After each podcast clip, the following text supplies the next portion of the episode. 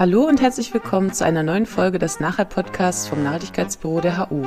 Heute wieder mit dem neuesten Vortrag aus unserer Ringvorlesungsreihe Der grüne Faden. Viel Spaß beim Zuhören!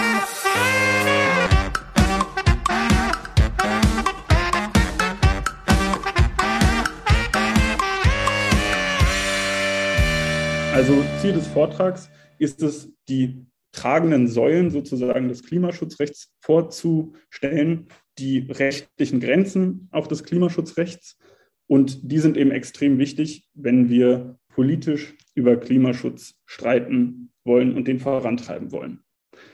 Und zu diesem Zweck habe ich mir überlegt, äh, gestalten wir den Vortrag so ein bisschen als eine Art Rollenspiel. Und zwar geben wir uns kurz der Traumvorstellung hin. Wir wären vor wenigen Wochen äh, in den 20. Deutschen Bundestag gewählt worden, sind jetzt also aufstrebende junge Abgeordnete und natürlich voller Tatendrang, Klimaschutz endlich richtig zu machen. Und jetzt stellen wir uns natürlich die Frage, okay, was für rechtliche Regeln müssen wir dabei eigentlich berücksichtigen? Daran soll sich der folgende Vortrag orientieren, weil im Herzen wollen wir doch alle irgendwie politisch immer darüber streiten, was richtig ist. Also heute nehmen wir mal diese Perspektive ein. Als erstes wenn wir, also heute ist erster Tag im Bundestag, wir sind frisch gewählt, voller Tatendrang und müssen uns erstmal darüber klar werden, was ist überhaupt unser Ziel, wenn wir Klimaschutzpolitik machen wollen, beziehungsweise Klimaschutzrecht schaffen wollen. Und die Antwort darauf findet sich relativ schnell. Ziel des Klimaschutzrechts ist es, das Makroklima, also das globale Klima vor menschengemachten Veränderungen zu schützen beziehungsweise eben die Auswirkungen des menschengemachten Klimawandels möglichst gering zu halten. Und interessant aus rechtlicher Perspektive ist für uns junge Abgeordnete dann vielleicht erstmal, dass es uns nicht freisteht, ob wir Klimaschutz betreiben wollen oder nicht, sondern dass wir verfassungsrechtlich dazu gezwungen sind, Klimaschutz zu betreiben. Nämlich findet sich einmal in Artikel 20a unseres Grundgesetzes eine sogenannte Staatszielbestimmung Umweltschutz, die den Staat und damit auch uns junge Abgeordnete dazu verpflichtet, die natürlichen Lebensgrundlagen des Menschen zu bewahren und damit eben auch das Klima zu schützen. Das ist also der erste Grund, warum Klimaschutz eine Pflicht des Staates ist. Und der zweite Ansatzpunkt sind die Grundrechte, die sich in Artikel 1 bis 19 unseres Grundgesetzes finden, nämlich geht die Rechtswissenschaft davon aus, dass der Staat sich schützend vor die grundrechtlichen Freiheiten der Bürgerinnen und Bürger stellen muss. Und wenn wir jetzt die riesige Gefahr des Klimawandels vor uns haben, die schwerwiegende Konsequenzen für unser aller Leben haben wird, dann ist es eben die Pflicht des Staates, dem etwas entgegenzustellen. Damit haben wir also zwei rechtliche Anknüpfungspunkte, warum wir Klimaschutz betreiben müssen.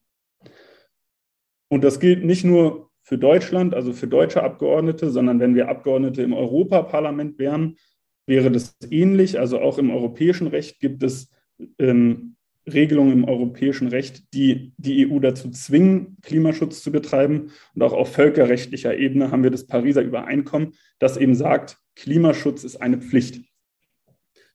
Das ist also erstmal schon mal eine wichtige Erkenntnis. Aber die Verfassung sagt uns nur, dass wir Klimaschutz betreiben müssen. Wie wir das machen, das lässt sich nicht aus der Verfassung entnehmen. Und da wird es dann also spannend. An der Stelle will ich noch so eine kleine Fußnote setzen. Vor einigen Monaten, ihr habt es wahrscheinlich alle in den Medien mitbekommen, hat das Bundesverfassungsgericht ähm, eine Entscheidung getroffen, den sogenannten Klimabeschluss, in dem diese staatliche Pflicht zum Klimaschutz noch konkretisiert wurde. Dazu oder das würde ich vielleicht in die anschließende Diskussion verlagern, weil jetzt geht es erstmal da, darum, erstmal einen groben Überblick zu bekommen und dann die speziellen Ausführungen des Bundesverfassungsgerichts. Dazu kommen wir dann im Anschluss. Also fest steht jetzt erstmal für uns junge Abgeordnete, wir müssen Klimaschutz betreiben und dann sollten wir uns vielleicht direkt an die Sache ranwagen und uns mal überlegen, was sind denn die Herausforderungen, vor denen Klimaschutzpolitik und damit letztlich auch Klimaschutzrecht steht. Die erste Herausforderung kann man schon anhand der Zielrichtung erkennen, nämlich geht es ja darum, das globale Klima zu schützen. Also stellt sich das Problem, Klimawandel ist ein globales Problem. Und der klassische juristische Ansatz, einfach ein nationales Gesetz zu erlassen, kann keine vollständige Antwort auf dieses globale Problem geben. Das ist also die erste Herausforderung. Und die zweite Herausforderung hat das Bundesverfassungsgericht jetzt auch nochmal in seinem Klimabeschluss hervorgehoben.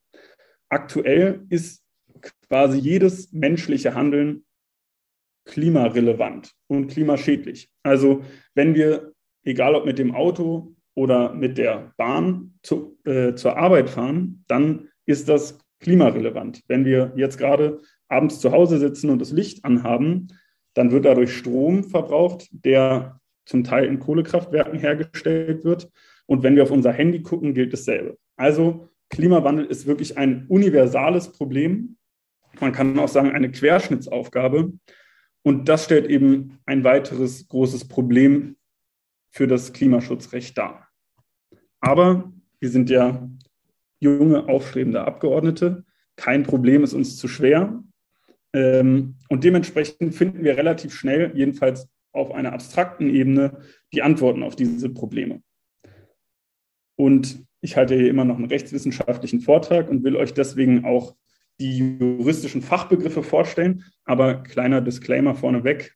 Wir Juristinnen und Juristen haben ein großes Talent dafür, ganz einfache Sachen in mindestens fünfsilbigen Begriffen zu verkomplizieren. verkomplizieren. Ähm, also lasst euch von den großen Begriffen nicht äh, erschlagen. Erstes Problem war, Klimawandel ist ein globales Problem. Die Antwort darauf ist, Klimaschutzrecht muss ein Mehrebenenrechtsgebiet sein. Damit ist Folgendes gemeint.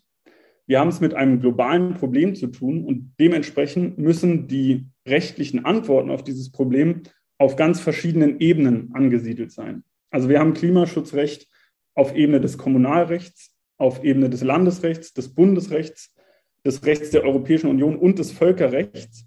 Und das Zusammengreifen dieser verschiedenen Ebenen bezeichnet man eben als Mehrebenenrecht. Und dementsprechend ist Klimaschutzrecht ein Mehrebenenrechtsgebiet. Zweites Problem.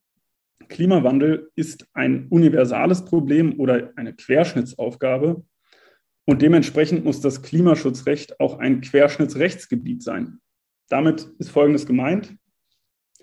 Klimaschutzrecht kann anders als klassische Rechtsgebiete, wie zum Beispiel das Baurecht, nicht in einem Kerngesetz geregelt werden, in dem sich dann fast alle Antworten auf dieses Rechtsgebiet finden, sondern weil eben das gesamte Leben klimarelevant ist, muss auch das Klimaschutzrecht in die letzten Winkel der Rechtsordnung vordringen. Und dementsprechend ist es gar nicht möglich, sozusagen ein umfassendes Klimaschutzgesetz zu erlassen, das alle rechtlichen Antworten gibt, sondern Klimaschutzrecht ist über die gesamte Rechtsordnung verteilt.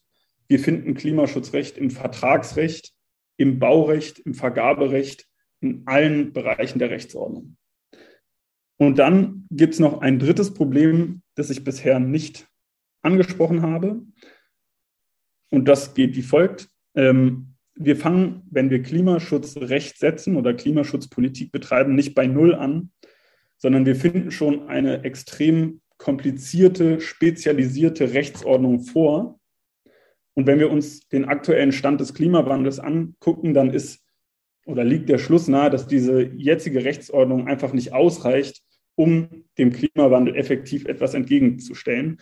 Dementsprechend ist es nötig, dass wir die bisherige Rechtsordnung umwandeln in eine klimaneutrale Rechtsordnung und damit eben auch den Wandel von einer Gesellschaft, die auf fossilen Energieträgern beruht, hin zu einer klimaneutralen ähm, Gesellschaft schaffen. Und dementsprechend kann man Klimaschutzrecht auch als Transformationsrechtsgebiet bezeichnen, weil es eben darum geht, die gesamte Rechtsordnung einmal umzugraben hin zur Klimaneutralität. Das sind also die drei Charakteristika oder tragenden Säulen des heutigen Klimaschutzrechts und an denen wollen oder will ich mich jetzt für den folgenden Vortrag entlang hangeln. Und der ist natürlich auch für uns junge Abgeordnete extrem wichtig, weil wir bewegen uns ja in diesem geltenden rechtlichen System. Erster Punkt war, Klimaschutz ist ein Mehrebenenrechtsgebiet. Und was damit grundsätzlich gemeint ist, hatte ich schon gesagt. Wir haben die drei Ebenen, Völkerrecht, Unionsrecht Unionsrecht bedeutet das Recht der Europäischen Union. Also ihr könntet auch EU-Recht sagen und nationales Recht. Und ich wechsle hier mal kurz den Pointer zu einem schönen Laserpointer. Äh, unter nationales Recht sind nicht nur die, äh, nicht nur die Regelungen der Bundesebene ähm, gemeint, sondern auch die landesrechtlichen und die kommunalen Vorschriften. Die habe ich jetzt hier zur Kategorie nationales Recht zusammengefasst. All diese drei Ebenen, Völkerrecht, Unionsrecht und nationales Recht, spielen im Klimaschutzrecht eine wichtige Aufgabe, weil sie ganz verschiedene Funktionen erfüllen. Auf den ersten Blick würde man wahrscheinlich denken, dass das Völkerrecht der perfekte Regelungsstandort für Klimaschutzrecht ist, weil Klimaschutzrecht ist ein globales Problem, also brauchen wir die globalen Antworten des Völkerrechts. Im Gegensatz dazu ist es eher kontraintuitiv, auf der nationalen Ebene anzusetzen, weil wir können eben in Deutschland nicht das globale Problem Klimawandel lösen. Aber trotzdem gibt es Argumente, die dagegen sprechen, nur aufs Völkerrecht zu setzen, nämlich weist das Völkerrecht eine Durchsetzungsschwäche auf. Es gibt jedenfalls im Bereich Klimaschutz einfach keine Instrumente, mit denen die völkerrechtlichen Vorschriften durchgesetzt werden können. Also das Völkerrecht kann viele Regeln verbindlich festsetzen, aber wenn ein Staat beschließt, sich nicht daran zu halten, kann das Völkerrecht nichts dagegen tun. Und das ist natürlich ein großer Nachteil des Völkerrechts. Und auf der anderen Seite wieder der große Vorteil des nationalen Rechts, weil im nationalen Recht haben wir eben Instrumente, mit denen wir das Recht durchsetzen können. Wir haben einen Verwaltungsapparat und eben die verbindlichen Gesetze. Das ist auch der Grund, warum für uns als Bürgerinnen und Bürger in unserem Alltagsleben dass die deutschen Gesetze maßgeblich sind und nicht völkerrechtliche Bestimmungen. Das Unionsrecht steht so ein bisschen zwischen diesen beiden Extremen. Es, ist, es reicht einerseits nicht so weit wie das Völkerrecht, weil eben nur die 27 Mitgliedstaaten der Europäischen Union umfasst sind. Aber auf der anderen Seite ist es auch nicht oder kennt es im Gegensatz zum Völkerrecht Durchsetzungsmechanismen. Also aus diesem Grund spielen alle drei Ebenen eine wichtige Rolle bei der Lösung der Klimaschutzherausforderung. Und jetzt schauen wir uns an, wie das konkret aussieht, beginnt mit der obersten Ebene der des Völkerrechts. Und da muss man sagen, dass es Regelungen, also klimarelevante Regelungen des Völkerrechts seit rund 30 Jahren gibt. 1992 hat es angefangen mit der sogenannten Klimarahmenkonvention, die in Rio de Janeiro beschlossen wurde. Und die setzt eben seitdem den rechtlichen Rahmen für die internationale Kooperation im Klimaschutzrecht. Fünf Jahre später, 1997, kam es dann zum sogenannten Kyoto-Protokoll. Das war der erste wirklich inhaltliche Klimaschutzvertrag, in dem Klimaschutzverpflichtungen der einzelnen Staaten beschlossen wurden. Und seit 2015 haben wir jetzt natürlich das allseits bekannte Pariser Klimaübereinkommen, darauf will ich mich jetzt gleich konzentrieren, weil das Pariser Klimaübereinkommen sozusagen der heilige Gral des Klimavölkerrechts ist. Daran orientiert sich unsere gesamte deutsche Klimaschutzpolitik. Aber ich will natürlich auch die COP26 nicht unerwähnt lassen, die jetzt gerade in Glasgow stattgefunden hat. COP26 bedeutet Conference of the Parties Nummer 26. Also ist es das 26. Mal, dass die Vertragsparteien der Klimarahmenkonvention zusammenkommen für eine Konferenz. Aber das nur kurz am Rande. Wir kommen zurück zum Pariser Klimaübereinkommen und schauen uns an, wie das funktioniert. Die meisten von euch müssten wissen oder dürften aus den Medien wissen, dass das Pariser Klimaübereinkommen ein verbindliches Ziel festlegt, nämlich soll bis zum Jahr 2100 die globale Klimaerwärmung auf zwei Grad im Vergleich zum vorindustriellen Zeitalter beschränkt werden. Und wenn möglich, soll die Klimaerwärmung sogar auf 1,5 Grad Celsius beschränkt werden. Das ist also das verbindliche 1,5 Grad Ziel. Man spricht immer von 1,5 Grad Ziel, obwohl es ja eigentlich ein 1,5 bis 2 Grad Ziel ist. Aber ich bleibe jetzt mal bei 1,5 Grad. Ihr wisst ja jetzt, was gemeint ist. Und dieses 1,5 Grad Ziel ist völkerrechtlich bindend. Also das ist verpflichtend, dass die internationale Staatengemeinschaft das einhält. Aber wir wissen alle, so ein abstraktes Ziel, das wir in 79 Jahren erreicht haben wollen, das ist noch keine effektive Klimapolitik. Die Frage ist, wie erreichen wir dieses Ziel? Und die Antwort, die das Pariser Klimaübereinkommen auf diese Frage gibt, ist jedenfalls auf den ersten Blick eher ernüchternd.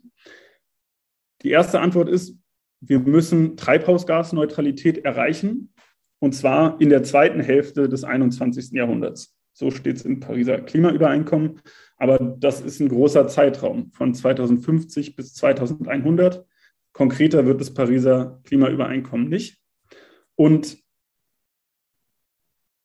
dann, selbst wenn wir davon ausgehen, dass wir die Klimaneutralität im, in der zweiten Hälfte des 21. Jahrhunderts erreichen wollen, stellt sich ja immer noch die Frage, wie kommen wir denn dahin? Also mit welchen konkreten politischen Maßnahmen erreichen wir die Klimaneutralität?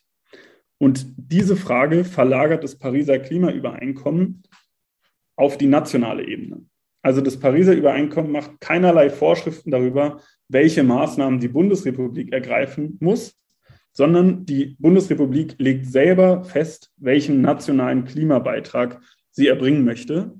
Man spricht da vom NDC, Nationally Determined Contribution, also der national festgelegte Klimabeitrag. Und das sieht dann im Ergebnis so aus, das Völkerrecht macht eben diese hochabstrakte Zielvorgabe, maximal zwei Grad bis 2100. Und jede Nation überlegt sich dann, welchen Klimabeitrag können wir erbringen. Das wird an die Vereinten Nationen gemeldet und dann ergreift das die jeweilige Nation Klimaschutzmaßnahmen. Das bezeichnet man als den sogenannten Bottom-up-Ansatz, weil die Klima, die konkrete Klimapolitik wird eben nicht von oben nach unten diktiert, sondern von unten nach oben gemeldet, also bottom-up. Anders war das zum Beispiel noch beim Kyoto-Protokoll. Da wurden konkretere Vorgaben an die einzelnen Mitgliedstaaten gegeben. Und ich kann mir vorstellen, wenn man diesen Bottom-up-Ansatz zum ersten Mal kennenlernt, also sowas jedenfalls bei mir, dann ist man erstmal ziemlich desillusioniert, wenn man sich überlegt, was für eine Bedeutung das Pariser Übereinkommen in der deutschen politischen Auseinandersetzung spielt, ist es erstmal ein bisschen enttäuschend, war es jedenfalls für mich, zu hören, dass das Pariser Übereinkommen für die nationale Klimapolitik gar nichts sagt erstmal. Es gibt zwar dieses Ziel vor, aber was wir als Deutschland konkret machen, ist unsere Sache. Und interessanterweise gibt es dann auch noch juristischen Streit darüber, ob wir den nationalen Klimabeitrag überhaupt erbringen müssen. Also es steht im Pariser Klimaübereinkommen nur, dass wir einen Klimabeitrag melden müssen, aber ob wir den dann auch einhalten müssen, ist juristisch umstritten. Man kann das schon herleiten, aber es gibt auch Juristinnen, die sagen, nein, es besteht nur eine Pflicht zur Festlegung des Beitrags. Aber ich will mal versuchen, diese Desillusion Diskriminierung und Enttäuschung so ein bisschen zu nehmen oder wenigstens zu begründen, warum das Pariser Übereinkommen diesen Bottom-up-Ansatz wählt. Grund eins ist, 2015 war realpolitisch nicht mehr zu machen, aber das dürfte jetzt an eurer Enttäuschung wahrscheinlich wenig ändern. Aber es gibt auch noch einen wirklich relativ guten Grund für diesen Bottom-up-Ansatz. Nämlich verlagert das Pariser Übereinkommen die entscheidenden Fragen, also die entscheidenden Fragen der konkreten Klimapolitik, in einen Rahmen, in dem politische Öffentlichkeit besteht.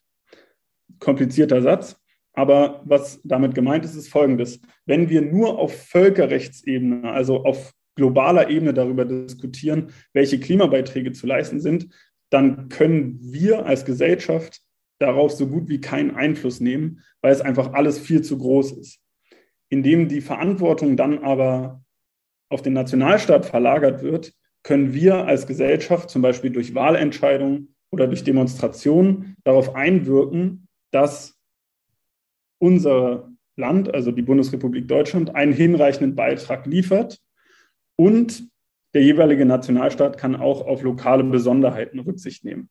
Also die Idee ist, das Pariser Klimaübereinkommen liefert zwar das Fernziel, aber die konkreten politischen Fragen werden in einen Rahmen verlagert, in dem sie auch effektiv verhandelt werden können und in dem die Öffentlichkeit darauf Einfluss nehmen kann. Und dann hofft man eben darauf, dass eine Art Eskalationsspirale sich entfaltet. Also dass der Staat A sagt, wir äh, steigen 2030 aus der Kohle aus und dann sagt Staat 2, hm, da lassen wir uns doch nicht jucken, äh, wir steigen 2029 auf, aus. Dass es in der Praxis nicht immer so funktioniert, ist auch klar, aber das ist jedenfalls so die theoretische Überlegung dahinter. Ich hoffe, die Funktionsweise des PÜ ist erstmal, also Pariser Übereinkommens, ist erstmal klar. Aber im Fall von Deutschland ist es natürlich noch ein bisschen komplizierter, weil da spielt ja auch die Europäische Union noch eine Rolle. Hier sieht es wie folgt aus. Das Pariser Übereinkommen gibt wieder das 1,5 Grad Ziel vor, aber die jeweiligen Mitgliedstaaten der Europäischen Union melden nicht ein eigenes Klimaziel, sondern die EU meldet einen gemeinsamen Klimaschutzbeitrag. Und dann wird innerhalb der EU werden oder macht die EU wiederum Zielvorgaben an die Nationalstaaten und diese ergreifen dann konkrete Klimaschutzmaßnahmen. Jetzt kann man sich fragen, was denn der Sinn von diesem Dazwischenschalten der Europäischen Union ist. Letztlich scheint es ja doch wieder auf dasselbe hinauszukommen. Aber das Einschalten der Europäischen Union hat ganz entscheidende Vorteile. Einerseits ermöglicht es nämlich die Union, die Klimapolitik der 27 Mitgliedstaaten zu koordinieren. Und andererseits hat die Union, anders als das Völkerrecht, die Möglichkeit, ihre Regeln durchzusetzen. Und dementsprechend kann man davon oder kann man sagen, das Unionsrecht verleiht dem Pariser Klimaübereinkommen Zähne. Das Völkerrecht kann sich nicht selber durchsetzen, aber indem die Union sozusagen mitmacht und gegebenenfalls eben gegen vertragsbrüchige Staaten vorgeht, wird dem Pariser Klimaübereinkommen Zähne verliehen. Genau. Das war erstmal der Gedanke des Klimaschutzrechts als Mehrebenenrechtsgebiet. Jetzt kommen wir zur mindestens genauso großen Herausforderung Klimaschutzrecht als Querschnittsrechtsgebiet. Ich darf noch mal daran erinnern, wir sind junge Abgeordnete und überlegen uns, wie wir effektiven Klimaschutz betreiben können. Und wir finden eine, aus, also eine extrem ausdifferenzierte Rechtsordnung schon vor.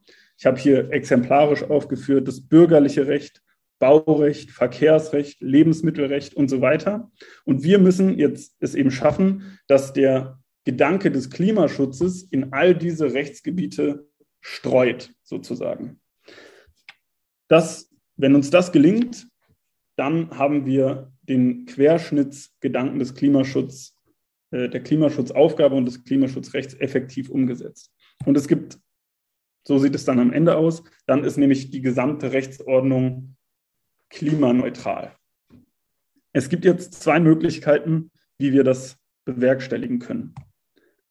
Möglichkeit 1 liegt darin, universale Berücksichtigungspflichten zu schaffen oder anders gesagt, weitreichende Generalklauseln. Also wir schaffen einen Paragraphen, der dann den Klimaschutz in die gesamte Rechtsordnung streut. Und das passiert auch schon im heutigen Klimaschutzrecht. Zum Beispiel in Paragraph 13 des Bundesklimaschutzgesetzes steht drin, staatliche Behörden müssen bei all ihren Entscheidungen die Ziele des Klimaschutzgesetzes berücksichtigen. Ein Paragraph und bei jeder Entscheidung spielt Klimaschutz eine Rolle. Und ähnliche Regelungen gibt es auch im Europarecht. Zum Beispiel der neue European Green Deal sieht vor, dass jedes Gesetz auf seine Klimaverträglichkeit geprüft wird. Auch da ein Artikel und plötzlich wird jedes Gesetz auf Klimaneutralität überprüft. Das Tolle an diesen universalen Berücksichtigungspflichten liegt also darin, wir haben extrem wenig Aufwand, und haben sofort Klimaschutz in der gesamten Rechtsordnung drin.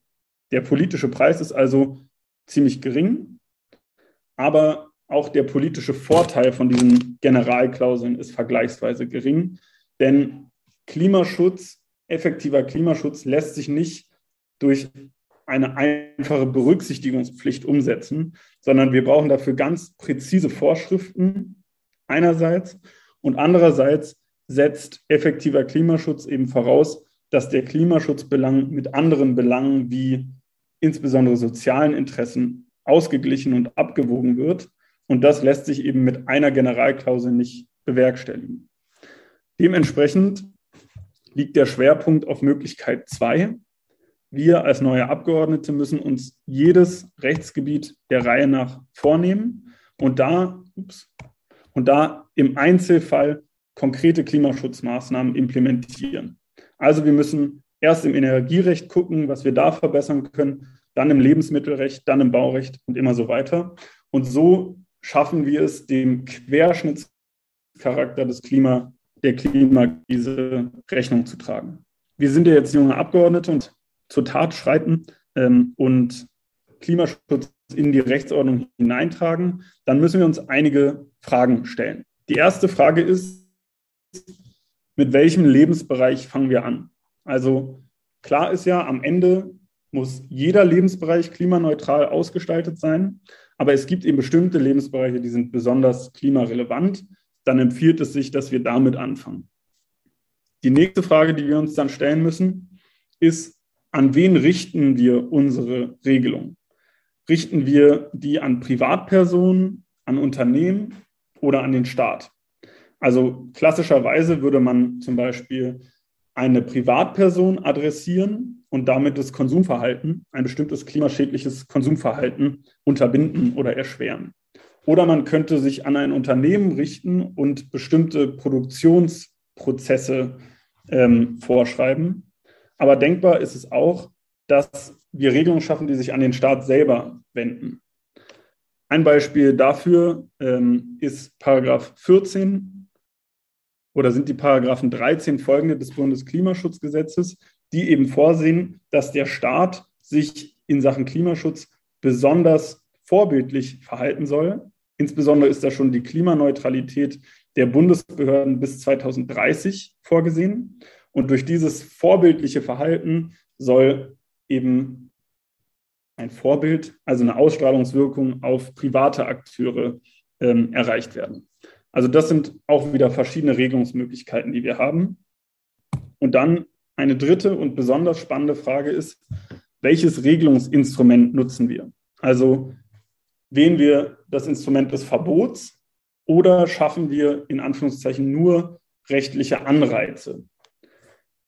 Bisher ist es so, dass die Figur des Verbots im deutschen Klimaschutzrecht sehr, sehr wenig genutzt wird. Manche sprechen auch von einem Verbotsvermeidungsgrundsatz im geltenden Klimaschutzrecht. Vielmehr setzt der Gesetzgeber bisher auf Anreize.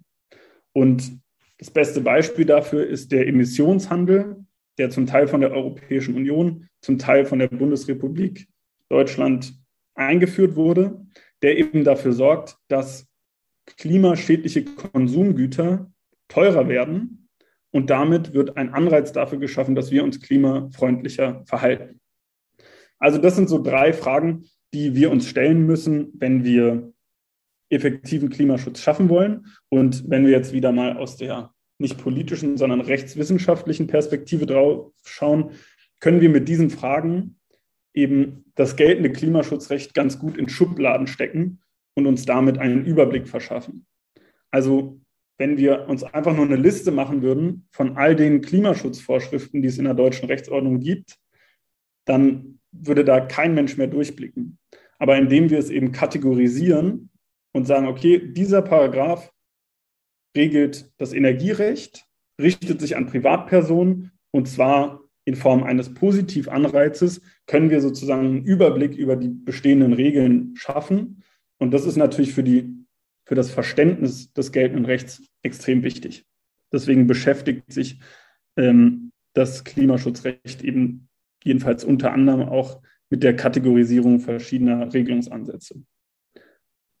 Eine weitere Frage, die man sich als Klimapolitiker und auch als Analytiker des geltenden Klimaschutzrechts fragen kann, ist, wo knüpft eigentlich eine Regelung an? Und dafür will ich oder habe ich mir ein kleines Beispiel ausgedacht. Also nehmen wir an, nach diesem Vortrag sind hoffentlich alle ganz angeregt und setzen sich nochmal an den Schreibtisch, um sich weiter ins Klimaschutzrecht einzulesen. dann brauchen Sie dafür um diese Uhrzeit natürlich Licht. Und der Strom für dieses Licht kommt jedenfalls zum Teil aus einem Braunkohlekraftwerk. Hier hat der Gesetzgeber jetzt drei Möglichkeiten, diesen Sachverhalt zu regulieren. Also drei Möglichkeiten, die Klimabilanz dieses Sachverhalts zu optimieren. Einerseits könnte er beim Konsumenten oder der Konsumentin ansetzen und sagen, wenn es dunkel ist, wird nicht mehr gelesen. Andererseits wäre es möglich, die Effizienz der Glühlampe zu steigern, weil dann könnten wir zwar noch lesen, aber es würde weniger Strom und damit weniger CO2 emittiert. Oder er könnte sagen, der Strom muss aus erneuerbaren Energien stammen. Oder anderes Beispiel, wir möchten in den Urlaub fahren oder fliegen, äh, dann brauchen wir dafür ein Flugzeug und dieses Flugzeug wird mit fossilen ähm, Brennstoffen betrieben. Auch hier könnte der Gesetzgeber entweder sagen, es gibt keinen Urlaub mehr oder Flugzeuge müssen effektiver werden oder wir setzen auf grüne Kraftstoffe. Ähm, es gibt also unterm Strich drei Möglichkeiten. Entweder man setzt am Beginn der Produktionskette an und sorgt dafür, dass sozusagen die Produktionsgrundlagen dekarbonisiert werden. Oder man setzt auf dem, bei der Produktionskette selbst an und sorgt dafür, dass sie effizienter wird. Oder man setzt auf Konsumsenkung, also legt sozusagen am Ende der Produktionskette an. Und auch da kann man eben wieder verschiedene Vor- und Nachteile der unterschiedlichen Regelungsmöglichkeiten ähm, erkennen. Sicherlich spielt die Dekarbonisierung der Produktionsgrundlagen eine extrem wichtige Rolle, weil wenn eben der Beginn des Produktionsprozesses nicht mit schädlichen CO2-Emissionen verbunden ist, dann ist alles, was danach kommt, eigentlich irrelevant. Also wenn die Grundlage des Produkts nicht CO2-schädlich ist, dann gilt es auch für den restlichen Prozess. Problem ist allerdings, dass ähm, dafür natürlich ein extrem schwieriger und langwieriger Strukturwandel erforderlich ist, der für die Betroffenen auch unangenehm ist. Das ist also der Nachteil dieses Ansatzes und der Grund, warum wir auch die beiden anderen Ansätze brauchen, nämlich einerseits den Konsumverzicht oder die Konsumsenkung und Veränderung, die aber natürlich auch unangenehm erstmal ist. Und deswegen gibt es noch die dritte Variante, die Effizienzsteigerung. Die Effizienzsteigerung ist auf jeden Fall der bequemste regulative Ansatz im Klimaschutzrecht, weil wir weder unser Konsumverhalten noch die Grundlagen des Wirtschaftens verändern müssen, sondern wir können nach wie vor Kohle verstromen, nach wie vor konsumieren. Wir müssen eben nur den Prozess effizienter machen und im Übrigen muss sich nichts verändern. Das ist also auf den ersten Blick der große Vorteil der Effizienzsteigerung. Deswegen hat das Klimaschutzrecht lange Zeit Steigerung gesetzt, aber es gibt eben auch ganz die effizient nicht bis ins Unendliche steigern. Also es ist einfach nicht möglich, dass wir null schädliche äh, oder dass wir null Input haben, aber 100 Prozent Output. Das ist einfach nicht möglich, äh, naturwissenschaftlich. Ähm, und das zweite Problem ist, dass Effizienz immer nur eine relative Zahl ist oder eine relative Einheit. Ähm, das heißt, Effizienz bringt nur dann etwas, wenn sich insbesondere das Konsumverhalten nicht verändert. Aber das ist eben nicht immer der Fall. Das kann man insbesondere in der Automobilbranche beobachten. Da gab es in den letzten Jahrzehnten rasante Effizienzsprünge, aber der CO2-Verbrauch von Kraftfahrzeugen hat trotzdem lange nicht nachgelassen, weil die Autos einfach immer schwerer wurden oder immer schneller wurden. Also die Effizienzsteigerung wurde eben nicht für weniger Ressourcenverbrauch genutzt, sondern für mehr Konsum. Und dann bringt einem Effizienzsteigerung aus Klimaperspektive gar nichts. Also man kann auch hier wieder Vor- und Nachteile der verschiedenen Regelungsansätze analysieren und damit am Ende optimalerweise zu dem Ergebnis kommen, dass wir als junge Abgeordnete einen perfekten Instrumentenmix sozusagen finden. Also es geht nicht darum zu sagen, dass nur einer dieser drei Anknüpfungspunkte der einzig wahre ist, sondern es geht darum, die Vor- und Nachteile zu erkennen und damit optimale Regelungen zu schaffen.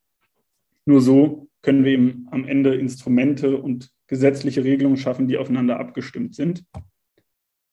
Hier habe ich jetzt noch eine kleine Übersicht für diejenigen von euch, die sich wirklich inhaltlich für das geltende Klimaschutzrecht interessieren.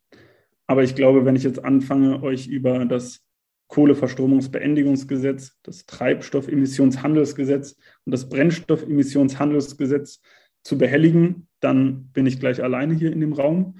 Äh, deswegen ist das nur für die Interessierten, die sich danach noch einlesen wollen. Ich will vielmehr weitermachen mit dem letzten Punkt, nämlich Klimaschutzrecht ist ein Transformationsrechtsgebiet. Und vielleicht gehe ich an der Stelle doch noch mal einen Schritt zurück auf dieses geltende Klimaschutzrecht. Ein Grund, warum ihr vielleicht nicht super motiviert seid, euch hier im Detail einzulesen, liegt darin, dass das geltende Klimaschutzrecht nicht ausreichend ist, um die Klimakrise zu lösen. Dementsprechend wird sich dieses Klimaschutzrecht in näherer Zukunft rasant verändern. Und damit sind wir jetzt bei der nächsten Folie, nämlich Transformation. Also die Frage ist, wie gelingt es, die geltende Rechtsordnung so zu transformieren, dass am Ende Klimaneutralität herauskommt und wir damit das Langzeitziel des Pariser Übereinkommens einhalten. Wir kennen bei dieser Frage den Anfangspunkt und den Endpunkt. Also der Anfangspunkt ist, wir müssen am Ende auf 1,5 Grad kommen. Das ist das vorgegebene Ziel. Und am Ende müssen konkrete Klimaschutzmaßnahmen stehen, die dieses Ziel erreichen. Aber wenn wir jetzt einfach anfangen, Hals über Kopf eine Klimamaßnahme nach der anderen zu ergreifen, die überhaupt nicht aufeinander abgestimmt sind, dann werden wir es nicht schaffen, die gesamte Rechtsordnung effektiv umzuwandeln. Deswegen muss zwischen diesen beiden Punkten etwas passieren. Und zwar ist da nach dem geltenden Klimaschutzrecht eine Ebene der Politikplanung angesiedelt.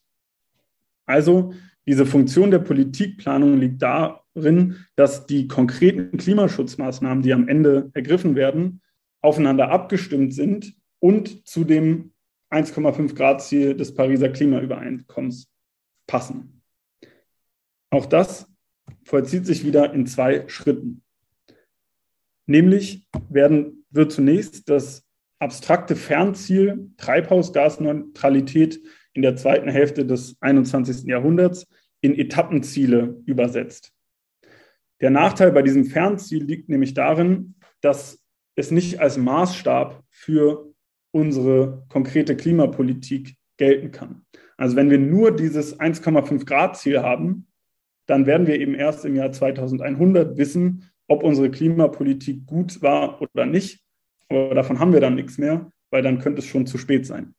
Dementsprechend müssen wir dieses Fernziel herunterbrechen auf Zwischenziele, die zum Beispiel sagen, 2030 müssen wir unsere äh, Treibhausgasemissionen so und so weit reduziert haben. Und das passiert de facto auch, sowohl auf Ebene der Europäischen Union als auch auf Ebene der Bundesrepublik Deutschland gibt es eben solche Etappenziele. Und besonders deutlich ist es am Bundesklimaschutzgesetz. Das Bundesklimaschutzgesetz sieht eben in seinem Paragraphen 3 Etappenziele vor, die wir bis 2030 und 2040 erreicht haben müssen, nämlich 65 Prozent Treibhausgasreduktion bis 2030 und 88 Prozent Treibhausgasreduktion bis 2040. Und in Paragraph 4 wird es dann sogar noch genauer aufgebröselt sozusagen, nämlich für jedes Jahr gibt es konkrete Reduktionsziele, die dann auch nochmal nach verschiedenen Sektoren aufgeteilt werden. Und der Vorteil von diesem Ansatz ist, dass konkrete Verantwortlichkeit entsteht. Wenn wir nur dieses Fernziel 1,5 Grad im Jahr 2100 haben, dann wissen wir erst 2100, ob wir es geschafft haben oder nicht. Und die Bundesregierungen, die es bis dahin gab, werden alle sagen, ja, es lag nicht an uns, sondern es war die Regierung vor uns oder die Regierung nach uns indem wir dann aber ganz konkrete Etappenziele für jedes Jahr und für jeden Sektor haben, wissen wir genau, ob unsere Klimapolitik im letzten Jahr erfolgreich war oder nicht. Um mal ein aktuelles Beispiel zu nennen, wenn sich im nächsten Jahr zeigt, dass die Etappenziele für den Bereich Verkehr gerissen wurden, dann wissen wir, dass wir uns an unseren neuen Verkehrsminister von der FDP wenden müssen, wenn wir politische Kritik haben. Und deshalb ist eben dieser erste Schritt, die Übersetzung in konkrete Etappenziele, so wichtig. Aber auch das reicht noch nicht, denn Papier ist geduldig. Ein Ziel ist noch keine Klimapolitik. In einem zweiten Schritt müssen wir dann oder muss die Politik konkrete Maßnahmenpakete schnüren, mit denen diese Etappenziele erfüllt werden. Und auch das kann man wieder am Bundesklimaschutzgesetz gut erkennen. Da sieht Paragraph 9 vor, dass ähm, Klimapakete geschnürt werden, die eben konkrete Maßnahmen vorsehen, mithilfe derer die Etappenziele erreicht werden sollen. Und dann, wenn eben dieser zweite Schritt vollzogen ist, erst dann geht es darum, die konkreten Einzelmaßnahmen umzusetzen, also zum Beispiel den Ausbau von erneuerbaren Energien voranzutreiben oder ein Tempolimit auf deutschen Autobahnen ähm, zu verhängen. Und durch diese, also der Prozess, den wir hier sehen, liegt eben darin, dass wir von einem höchst abstrakten Fernziel immer kleiner sozusagen werden und am Ende bei konkreten politischen Maßnahmen landen, die aber auf das Langzeitziel abgestimmt sind. Jetzt habe ich mir überlegt, zum Schluss noch eine kurze Bewertung des Klimaschutzrechts vorzunehmen. Nicht, dass mir das wirklich zustünde. Ähm, also es ist jedenfalls nicht mehr reine Rechtswissenschaft, sondern ist natürlich auch eine politische Bewertung immer dabei. Aber die ist ja vielleicht trotzdem ganz interessant. Also das Ganze steht über der unter der Überschrift The Good, the Bad and the Ugly.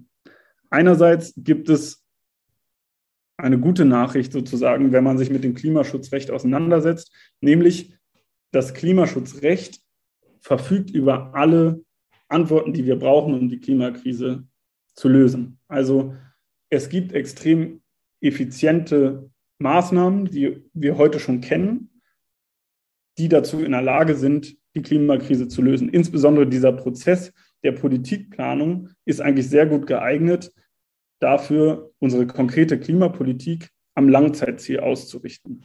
So viel also auf der Habenseite. The Bad, da sind wir jetzt schon so ein bisschen im rechtspolitischen Bereich, aber man muss sagen, dass es im geltenden Klimaschutzrecht noch extrem viele Optimierungsmöglichkeiten gibt, wo einzelne Regelungsinstrumente besser aufeinander abgestimmt werden können, wo vor allen Dingen auch die deutsche und die europäische Ebene noch effizienter zusammenarbeiten können. Da will ich jetzt aber nicht ins Detail gehen, sondern lieber zum reißerischen The Ugly kommen. Das ist jetzt natürlich nur meine persönliche Meinung, aber was einem auffällt, wenn man sich mit dem heutigen Klimaschutzrecht auseinandersetzt, ist, dass wir zwar einerseits dieses große Potenzial haben, aber dass es andererseits einfach an der nötigen Konsequenz fehlt, die vorhandenen Instrumente mal effektiv einzusetzen. Also ich will dazu nur ein Beispiel nennen, nämlich ähm, den Emissionshandel, der ja seit 2005 in Kraft ist und von der Europäischen Union implementiert wurde. Die Idee liegt einfach darin, dass bestimmte Unternehmen für die Emission von ähm, CO2 Zertifikate erwerben müssen. Und zwar ersteig also die werden versteigert. Dementsprechend entstehen bei den Unternehmen Kosten, wenn sie CO2 emittieren. Und sie haben einen Anreiz dafür, weniger CO2 zu emittieren und auf klimafreundliche Prozesse umzusteigen. Super Idee, ist auch wirtschaftswissenschaftlich natürlich alles durchdacht. Aber es scheitert dann an der Umsetzung, weil die Europäische Union einfach bis zum Jahr 2013 so viele Zertifikate auf den Markt geschwemmt hat, dass wir 2013 zwei Milliarden mehr Zertifikate hatten, als der Markt gebraucht hat. Und dann funktioniert natürlich dieses ganze Instrument nicht, weil es geht darum, CO2-Zertifikate zu einem knappen Gut zu machen mit einem hohen Preis. Aber wenn wir zwei Milliarden zu viel haben, dann besteht überhaupt kein Anreiz, CO2 einzusparen. Und wir sind jetzt erst im Jahr fast schon 2022 an dem Punkt, wo die Preise durch den Zertifikatehandel langsam in die Richtung kommen, wo sie für die Unternehmen relevant sind. Das heißt, wir haben quasi 15 Jahre verplempert, in denen wir das Instrument des Zertifikatehandels schon kannten, aber einfach total ineffizient ausgestaltet haben. Und das ist so ein Phänomen, das ich jedenfalls irgendwie bei allen rechtlichen Regelungen in diesem Bereich sehe. Es sind gute Ideen, aber die werden dann so abgeschwächt, dass sie am Ende doch sehr ineffizient sind. Aber als Rechtswissenschaftler muss ich damit weitestgehend jedenfalls leben. Äh, deswegen ist meine Bewertung hier jetzt auch eher rechtspolitisch. Letzte Frage, die ich noch stellen möchte, ist, was ist mit uns? Was ist die Rolle des Individuums im Klimaschutzrecht? Und die Frage ist extrem schwierig zu beantworten. Ähm, das war so die letzte Diskussion, die Rico und ich noch äh, führen konnten, bevor er dann seine Dissertation abgegeben hat ähm, und damit jetzt leider krank geworden ist. Die Rolle des Individuums lässt sich nicht wirklich klar bestimmen. Also es ist so, dass unsere Rechtsordnung uns mit insbesondere grundrechtlichen Freiheiten ausstattet. Und diese Freiheiten können wir natürlich zugunsten des Klimas nutzen indem wir zum Beispiel Klima zu einer für uns wahlrelevanten Frage machen oder für Klimaschutz demonstrieren oder unser Konsumverhalten an Klimaschutz ausrichten. Aber die Rechtsordnung duldet es eben auch, wenn wir unsere Freiheiten für das genaue Gegenteil nutzen. Deswegen ist die Rolle des Individuums nicht ganz klar bestimmbar. Was man aber auf jeden Fall sagen kann, ist, die, das Individuum spielt eine große Rolle bei der Durchsetzung des geltenden Klimaschutzrechts.